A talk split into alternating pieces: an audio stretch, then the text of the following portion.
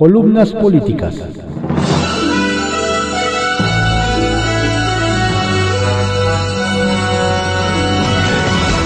Continuamos con la audiosíntesis informativa de Adrián Ojeda Román, correspondiente a hoy jueves 14 de enero de 2021. Vamos con algunas columnas políticas que se publican en periódicos de circulación nacional.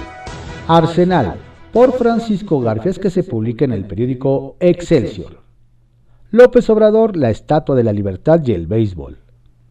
Dice Ricardo Monreal que la lógica humanitaria y social sería que, en momentos de emergencia sanitaria y social, camináramos unidos para enfrentarla, sin lucrar ni perseguir beneficios electorales. De acuerdo al 100. Donde ya no coincido con el coordinador de los senadores de Morena es en su apreciación de que hay una embestida frontal de extremos políticos y económicos, otrora distanciados, que se unieron en contra del presidente López Obrador. Su afán de gobernar sin contrapesos llevó a la debilitada oposición a integrar una coalición que pudiera hacer frente a la máquina de Morena, apuntalada por los programas sociales.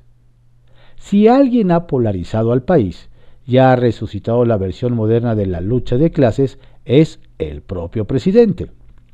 Le gusta anatemizar a los de arriba, los fifís, los muchachones, los picudos y magnificar al pueblo bueno. Su intolerancia a la crítica ha derivado en descalificaciones, agresiones, difamaciones a opositores, periodistas, intelectuales que no están de acuerdo con la 4T. El titular del Ejecutivo confunde crítica con militancia política. Son clientes de la mañanera Enrique Krause, Héctor Aguilar Camín, Claudio X González, Alejandro Junco y Juan Francisco Ili Ortiz. A este grupo ya se unieron los responsables de Twitter y Facebook, Instagram, luego que le suspendieran las cuentas de su amigo Donald Trump, hoy sujeto a juicio político por el asalto al Capitolio. Dijo el presidente en la mañanera de ayer, ya me pronuncié por lo que hicieron las plataformas de Twitter y de Face en los últimos tiempos. No puede ser que una empresa particular se erija en la institución mundial por sus alcances de la censura como la Santa Inquisición de nuestros tiempos. No se puede permitir porque va en contra de la libertad. No sé si ustedes, han, ah, no sé si ustedes han observado que desde que tomaron esas decisiones, la Estatua de la Libertad de Nueva York se está poniendo verde de coraje porque no quiere pasar a ser un símbolo vacío. No tengo duda de que López Obrador gobierna para un solo color. Desde que llegó a Palacio, no se ha reunido con ningún dirigente de la oposición. Eso se llama exclusión. Como bien dijo en su último informe el senador externo de Morena, Germán Martínez, gobernar para un solo color, para los de un solo partido, siembra discriminación y discordia. Discrimina, enoja y mata se debe gobernar para todos y con todos los colores. Morena no quiso ni discutir la propuesta de utilizar los 89 millones de pesos que Sedatu etiquetó para remodelar el estadio de béisbol de Palenque, donde juega el equipo que encabeza Pío López Obrador, para atender a los enfermos de COVID-19 en votación económica rechazó que el Pleno de la Comisión Permanente debatiera el punto de acuerdo de la senadora del PAN, Kenia López, que iba en ese sentido. En su exposición de motivos, la legisladora, legisladora del Azul expuso en tribuna, el presidente está jugando béisbol y dándole dinero del erario a Pío López Obrador para que pueda hacer negocios dinero que podría dedicar a atender la situación de vida o muerte en la que están miles de mexicanos. López Obrador tocó el tema en la mañanera. No negó que Sedatu haya financiado la remodelación del estadio, pero dijo que es parte de un programa de intervenciones urbanas en ciudades fronterizas. ¿Por qué se incluyó Palenque? Le preguntaron en todas las estaciones por donde va el tren Maya, en todos los municipios, hay un programa de desarrollo urbano. Entonces, de ese programa a que se haga por las guacamayas de Palenque y tenga que ver con mi hermano, pues es una desproporción.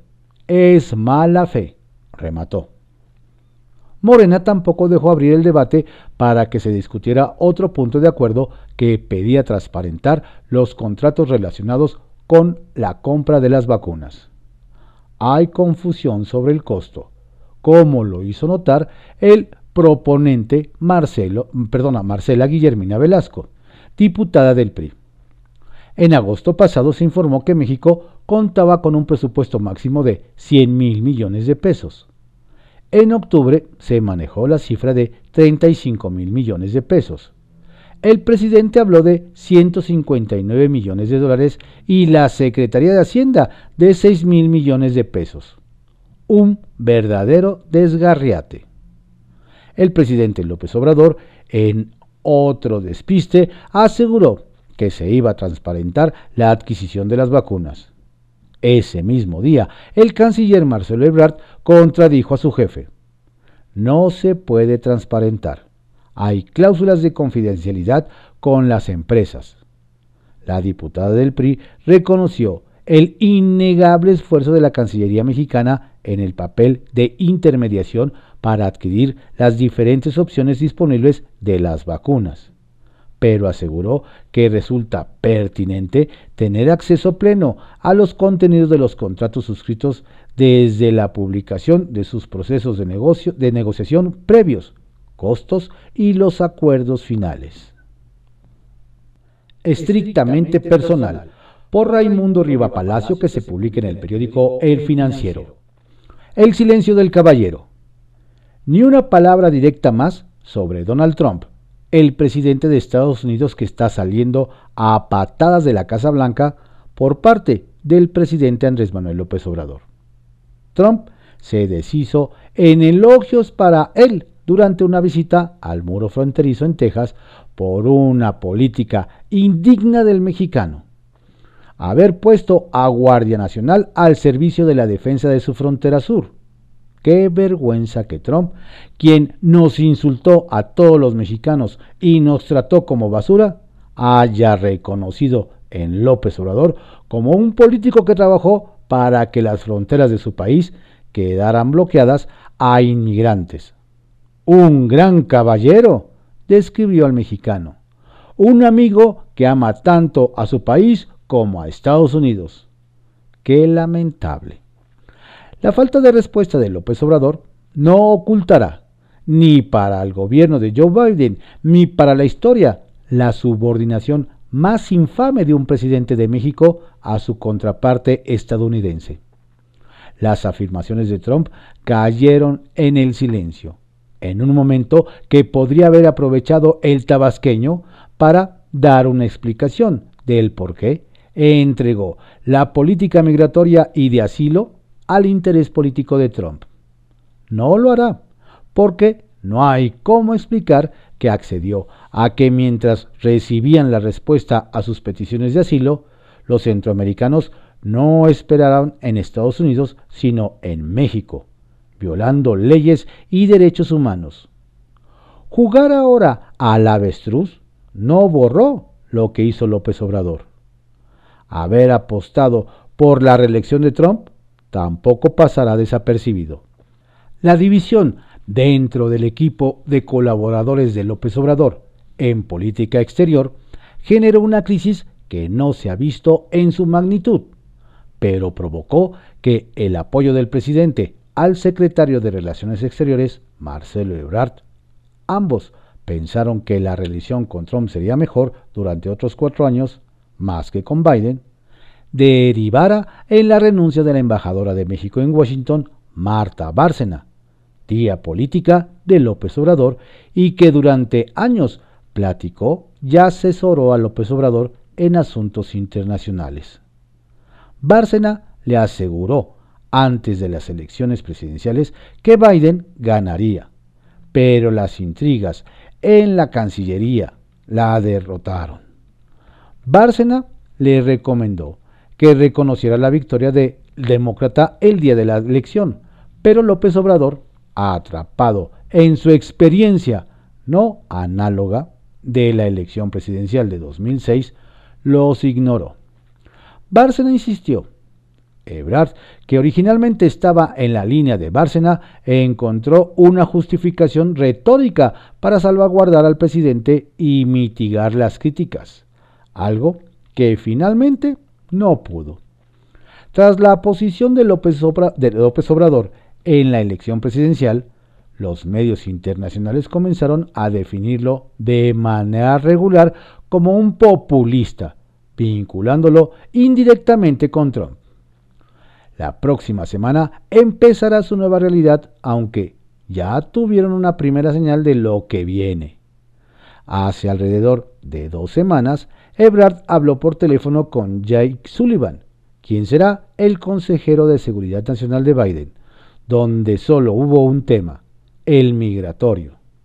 Los detalles de la conversación no han sido revelados, pero no deja de ser importante el alto nivel del próximo funcionario estadounidense que llamó y el tema porque entre las prioridades para los primeros 100 días de Biden está la cancelación del programa de protocolos de migrantes, conocido como Remain en México uno de los dos puntos principales a los que se refirió Trump el martes y que el equipo del presidente electo considera una violación de los derechos humanos que es una prioridad para el futuro jefe de la Casa Blanca.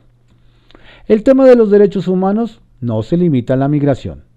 También existe en otros ámbitos, como en el caso de la ruptura de democrática en Venezuela, donde López Obrador se ha alineado al gobierno de Nicolás Maduro y ha reiterado a México del Grupo de Lima al que quiere revigorizar el equipo de Biden en busca de una solución política en esa nación.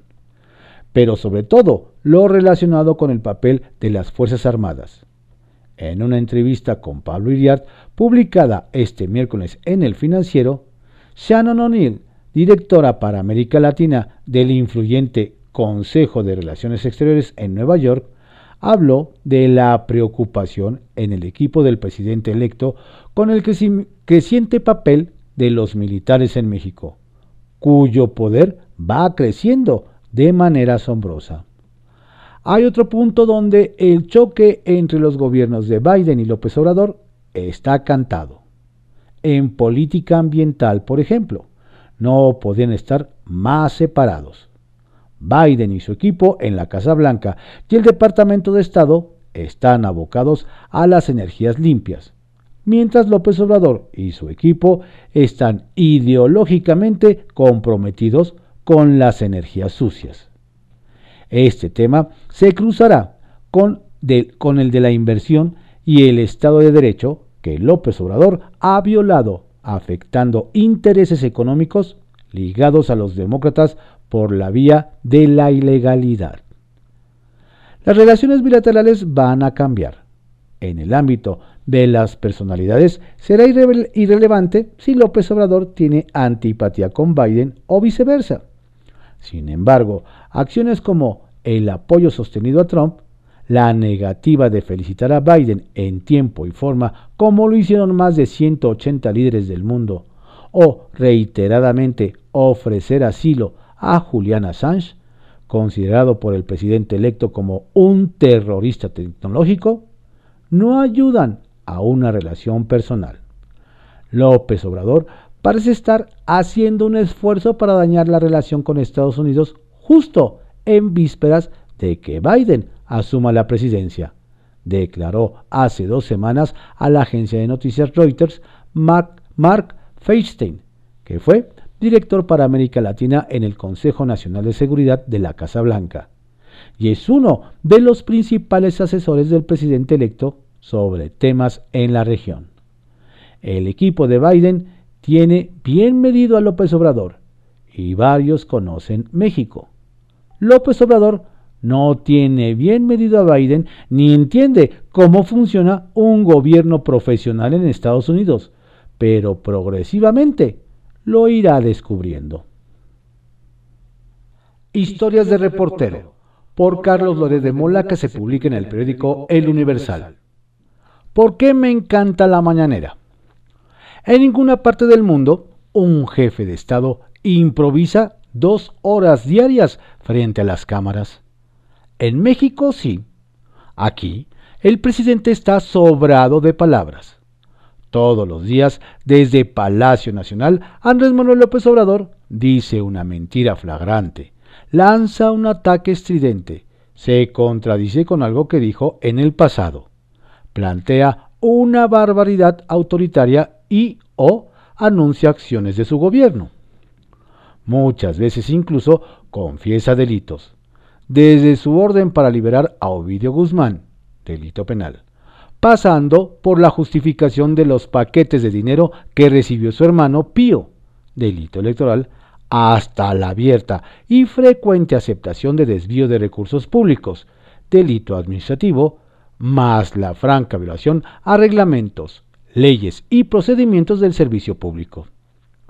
Si el próximo presidente quiere meter a la cárcel a López Obrador, bastará con revisar las mañaneras y tendrá un sinfín de opciones para judicializar. El presidente se autoincrimina a cada paso. Todo eso es noticia. Mentiras, contradicciones, ataques, anuncios, delitos. La mañanera es un abuso de poder que se ejecuta todos los días y es un manjar periodístico. No es una conferencia de prensa, es una simulación de conferencia de prensa. Copia el formato, inventa reporteros para que adulen al mandatario y casi siempre logra proteger al presidente de cualquier asomo de rendición de cuentas. Pero no siempre lo logra. A veces toman la palabra periodistas de verdad que lo ponen contra las cuerdas. Es un acto de propaganda, es verdad, un acto muy creativo de propaganda. Por eso, la entendible determinación del INE de restringir parcialmente la mañanera, mañanera, en tiempos de campaña. Porque al simular que es un ejercicio circular de información, esconde que diario se emite un spot de dos horas de duración en el que el presidente habla de su realidad y no hay contrapesos inmediatos en tiempo real, con la misma difusión y la misma duración para contrarrestarlo. Por el contrario, la propaganda mañanera es automáticamente potenciada por la red artificial de bots y trolls que orquesta el vocero Jesús Ramírez. La invención de estos reporteros aduladores ha reivindicado el periodismo profesional. Se ha vuelto tan deleznable para el público que la gente ha revalorado la importancia de tener medios y reporteros libres que cuestionen, que investiguen. Cada que uno de estos aduladores toma la palabra y baña con elogios al mandatario, la credibilidad del ejercicio matutino queda sepultada. Y eso es un triunfo para el periodismo. El presidente se ha metido en problemas en las mañaneras. Hasta se enoja. Pero es evidente que para López Obrador el saldo es positivo.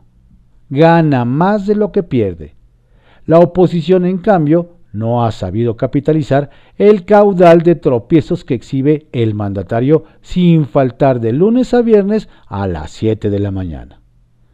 El presidente, su gabinete, la mayoría de los secretarios confiesa off the record que odia ir a la mañanera.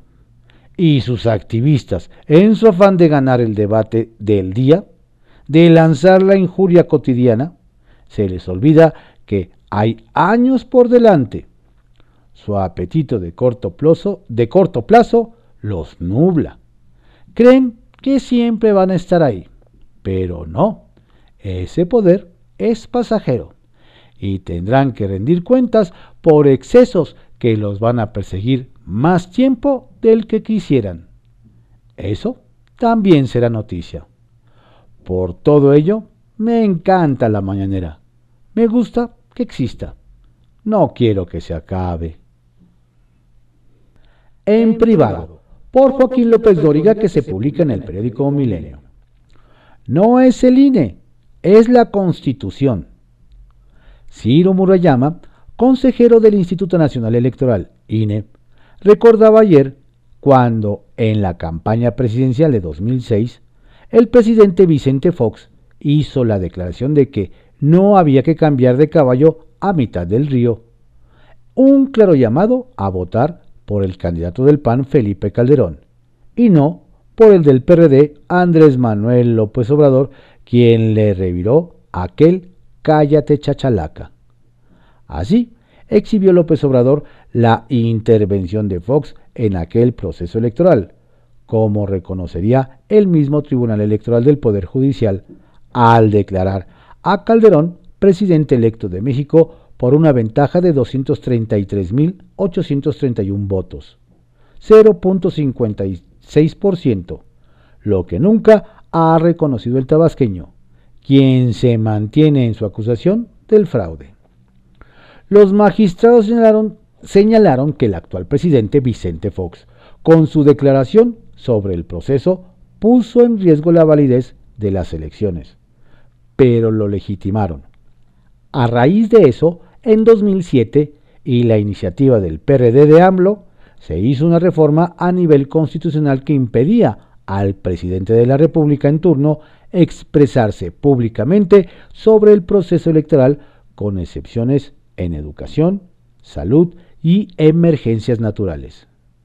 Y así lo respetó Calderón en 2012, Enrique Peña Nieto en 2018, y el propio López Obrador en las locales de 2019 y 2020, cuando en los estados en los que hubo elecciones se dejaron de transmitir las mañaneras. Pero ahora que es a nivel nacional, se lanza contra el INE, cuando tendría que hacerlo contra la Constitución, que es la que establece las limitaciones, diciendo que la mañanera no es propaganda, es información, cuando si hay información, pero también propaganda. Y es que resulta más rentable enfrentarse a esos consejeros que a lo establecido en la Carta Magna, que protestó cumplir y hacer cumplir y que ahora busca evadir en el tema de la transmisión de sus mañaneras en tiempos de campaña. Retales 1. Redes el presidente volvió a criticar que Facebook y Twitter cancelarán las cuentas de Donald Trump por convocar a los hechos violentos del miércoles pasado en el Capitolio. Ya anunció la creación de una red mexicana para impedir un gobierno mundial con el apoyo de esas redes. Descargó el proyecto en Julio Scherer Ibarra, Marcelo Ebrard, Olga Sánchez Cordero y el CONACIT. 2. Humo. Ayer al tiempo que el PRI designaba como precandidato único al gobierno de Guerrero a Mario Moreno Arcos, 100 legisladoras de Morena presentaron un punto de acuerdo para retirar la candidatura de Félix Salgado, quien por los mismos motivos no debía haber sido senador de la República. Y 3. Consejo.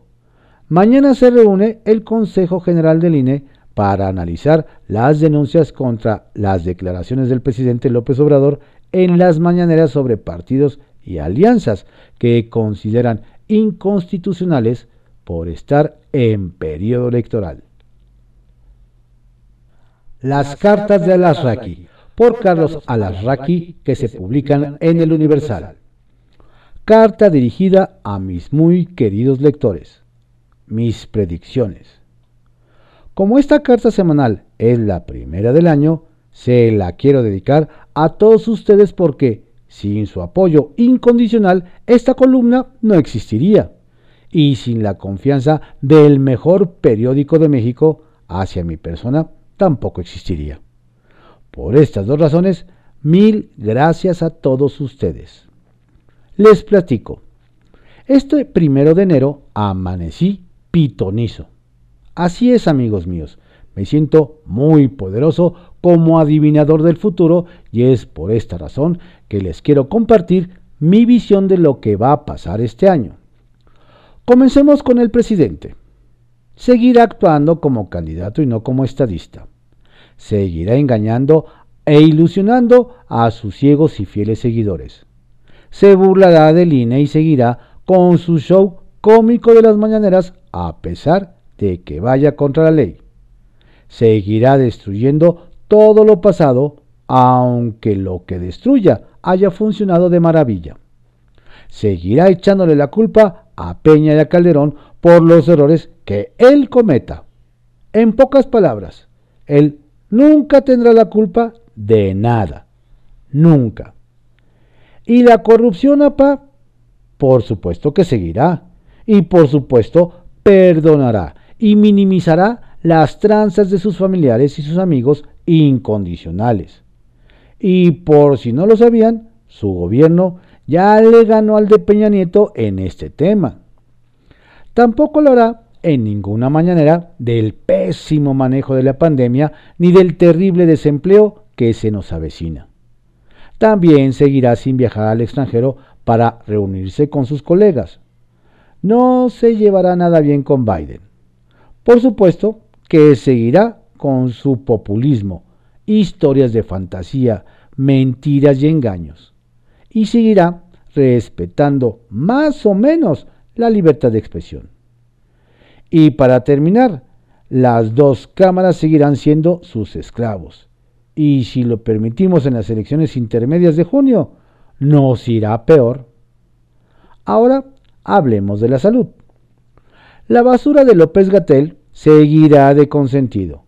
Seguirán escondiendo las cifras de muertos. Las inyecciones comenzarán a dar fruto a fin de año. Mientras tanto, este año seguirá siendo una desgracia en el capítulo de decesos de la sociedad civil y seguiremos siendo el deshonroso primer lugar en decesos de doctores y enfermeras en el mundo. Y ante los ojos del mundo seguiremos siendo el hazme reír. Tampoco habrá buenas noticias para los niños con cáncer, como tampoco llegarán a tiempo las vacunas para prevenir el COVID-19. En el tema de seguridad, seguiremos abrazándonos y balaseándonos con los narcos. En pocas palabras, seguiremos súper jodidos. Las energías limpias van a tener que esperar hasta el próximo gobierno, que espero en Dios, gane un estadista inteligente y proambientalista. Pemex seguirá súper quebrado los precios de la gasolina seguirán dependiendo del comportamiento del mercado mundial. ¿Y los responsables? Una bola de ignorantes que ahí seguirán. Y la Secretaría de Energía seguirá haciendo sus compras en Tiffany's, la joyería más cara de México. En economía seguiremos pésimo. El desempleo crecerá. Habrá más pobres y más desempleo y sumen que la nueva Secretaría de Economía no tiene ni la más remota idea de economía. Y para terminar, en las elecciones de junio, creo que Morena va a ganar mínimo unas cuatro gubernaturas. Y si la sociedad civil sale a votar a nivel masivo, este 6 de junio le podremos ganar a las bestias de Morena, la mayoría en la Cámara de Diputados. Y, si todos ustedes, queridos lectores, convencen a sus conocidos indecisos que Morena no sabe gobernar y los convence para que este 6 de junio vayan a votar en su contra, hay mucho chance de evitar que López Obrador siga actuando como el rey de chocolate, destruyendo al país, haciendo lo que se le dé la gana sin ningún contrapeso. Esta elección va a depender de todos nosotros. Conste que se los estoy diciendo a tiempo. Salvemos a México, somos mayoría. En la mira, por Lourdes Mendoza, que se publica en Eje Central. Informales sí, restauranteros no. La falta de empatía y la insensibilidad de la jefa de gobierno Claudia Sheinbaum es irreal comenzó una cacería de brujas contra los restauranteros. Que alguien le explique que 8 de cada 10 restaurantes en la Ciudad de México están en riesgo de quebrar, que medio millón de personas se quedarían sin trabajo y que no solo habría crisis económica, sino de seguridad. Lo que no es parejo es chipotudo. Es injusto que se deje trabajar a los ambulantes y no a los establecimientos formales. Los meseros, lavalosas, galopinas, chefs, etc., también necesitan trabajar, tienen familias y gastos. Definitivamente, o abren o mueren. Antes de seguir leyendo, siéntese y cómanse una concha, pues dicen que las penas con pan son buenas. ¿Saben qué les dijo el secretario de gobierno Alfonso Suárez del Real a los restauranteros? Palabras más, palabras menos, dijo que los informales pueden abrir porque son pobres, así como lo están leyendo. No vayan a creer que dejan los puestos de comida en banquetas porque el ambulantaje es una buena clientela electoral. No, no sean mal pensados. Los dejan porque son pobres. Seguro, en su lógica, un mesero que gana entre 6 y 8 mil pesos es adinerado. Y es que les cuento que en días anteriores empresarios tuvieron una reunión virtual con alcaldes de la capital, quienes se comprometieron a no tomar parte en caso de que se abrieran los restaurantes en semáforo rojo. ¿Saben quién sí incumplió su palabra? El morenista Víctor Hugo Romo. Al Fischer Polanco le llegó el apercibimiento por parte de la alcaldía Miguel Hidalgo para que dejara de recibir comensales en semáforo rojo. Pero respiren profundo. Si de injusticia se trata, está el caso de Sonora Grill. Personal del INVEA de la Ciudad de México, enviados por Romo, llegaron al restaurante para verificar todo, pese a que el lugar ya estaba cerrado. Los trabajadores no se negaron a la verificación que duró dos horas. ¿Saben por qué les pusieron el sello de suspensión? Porque no tenían ahí la licencia original de funcionamiento, sino la copia. Lo peor es que esto ocurrió en la madrugada. Los funcionarios, sin duda, avientan la piedra y esconden la mano. Típico de la doble moral. Hablé con el CEO de Sonora Grill, Ricardo Añorbe, y me confirmó la información. Tome nota. Me dijo que el año pasado cerraron 13.500 restauranteros y al menos se perdieron 50.000 empleos. Este año tenemos el riesgo de mínimo perder medio millón de empleos por los restaurantes que pueden cerrar. El dato es escalofriante, me dijo. Contrario a Romo, el alcalde Santiago Tahuada dijo en Benito Juárez hay 6.607 restaurantes y cafeterías que son parte fundamental de la economía. Hay que darles la oportunidad de trabajar en semáforo rojo. El lunes hubo una reunión del G9, Canirac, Concanaco, CNT, Coparmex, etc., con el secretario de Desarrollo Económico Fadlalá Akabani, y solo les dio la vuelta. Además, ellos tienen otros datos de cómo ocurren los contagios, pues Texas Medical Association califica como riesgo moderado alto estar en un restaurante. Dicen que la economía de la Ciudad de México no va tan mal porque se cierran negocios, pero se abren otros en 10 minutos. Pero es porque la gente está retirando su afore para emprender. ¿Sheinbaum tendrá otros datos? El nuevo cierre pone en peligro la cadena de producción estimada en 100 mil millones de pesos anuales, de acuerdo con Canidac y AMR. Hoy, 75% de los restaurantes no llega ni a la mitad de lo que vendían en 2019.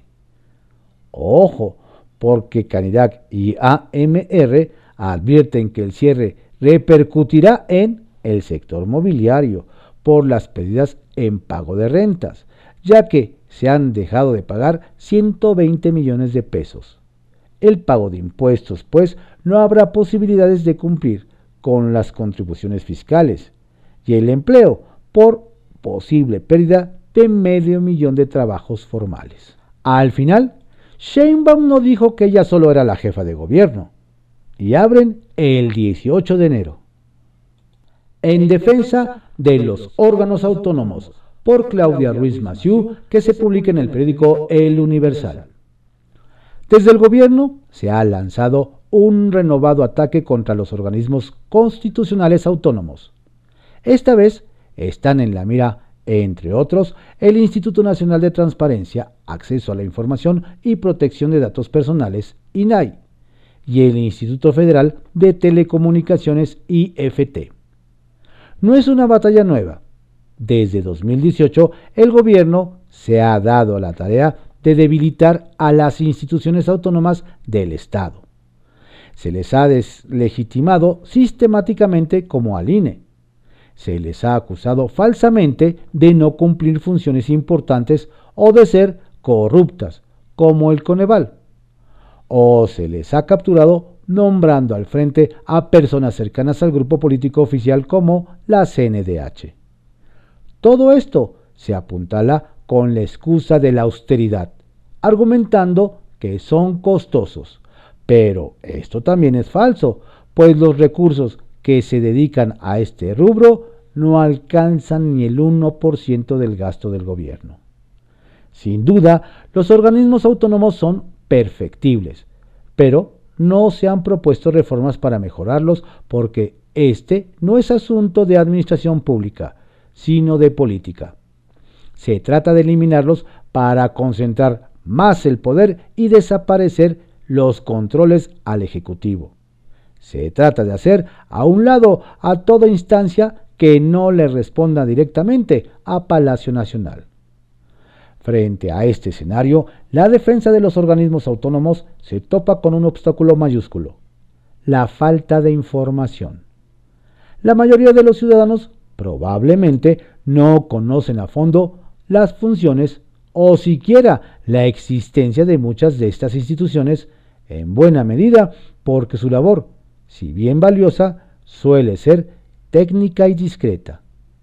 El INAI, por ejemplo, Garantiza la transparencia de las acciones gubernamentales, la rendición de cuentas, el acceso a la información y la protección de la privacidad. Gracias a él se han hecho públicos casos de posibles corrupción que de otra forma no habrían sido posible documentar y sancionar. Sin el INAI en México, el gobierno sería juez y parte, decidiendo arbitrariamente cuánta y cuál información puede conocer la ciudadanía. El EFT regula el aprovechamiento de las redes de telecomunicaciones y radiodifusión, además de garantizar el acceso equitativo a la infraestructura y servicios de comunicación como el Internet. Desde su creación ha logrado reducir los precios de los servicios en 27%, y en el caso de los servicios móviles hasta en 44%, lo que implica ahorros por 425 mil millones de pesos en beneficio de los consumidores. Hay pues una enorme tarea informativa y pedagógica que hacer de cara a la ciudadanía para que se, visibilice y socialice el papel que cumplen los organismos autónomos tanto los resultados que entregan a la sociedad como la función que desempeñan a manera de contrapeso al poder. En el Senado de la República, la oposición respaldará con firmeza a cada uno de estos organismos ante los intentos por deslegitimarlos o desaparecerlos. Pero para contener las pulsiones autoritarias se requiere que las y los ciudadanos sean aliados en esta causa que valoren y defiendan activamente a las instituciones de nuestra democracia. Esto es cada vez más urgente, pues previsiblemente, a medida que se acerquen las elecciones de este año, se intensificarán también las descalificaciones contra otro organismo autónomo, el INE, el árbitro ciudadano encargado del proceso electoral. En última instancia, se trata de contrapesos al poder que son imprescindibles en democracia y que garantizan el ejercicio de nuestros derechos, verdaderas herramientas de empoderamiento de la ciudadanía frente a las arbitrariedades. Por eso es necesario defenderlo.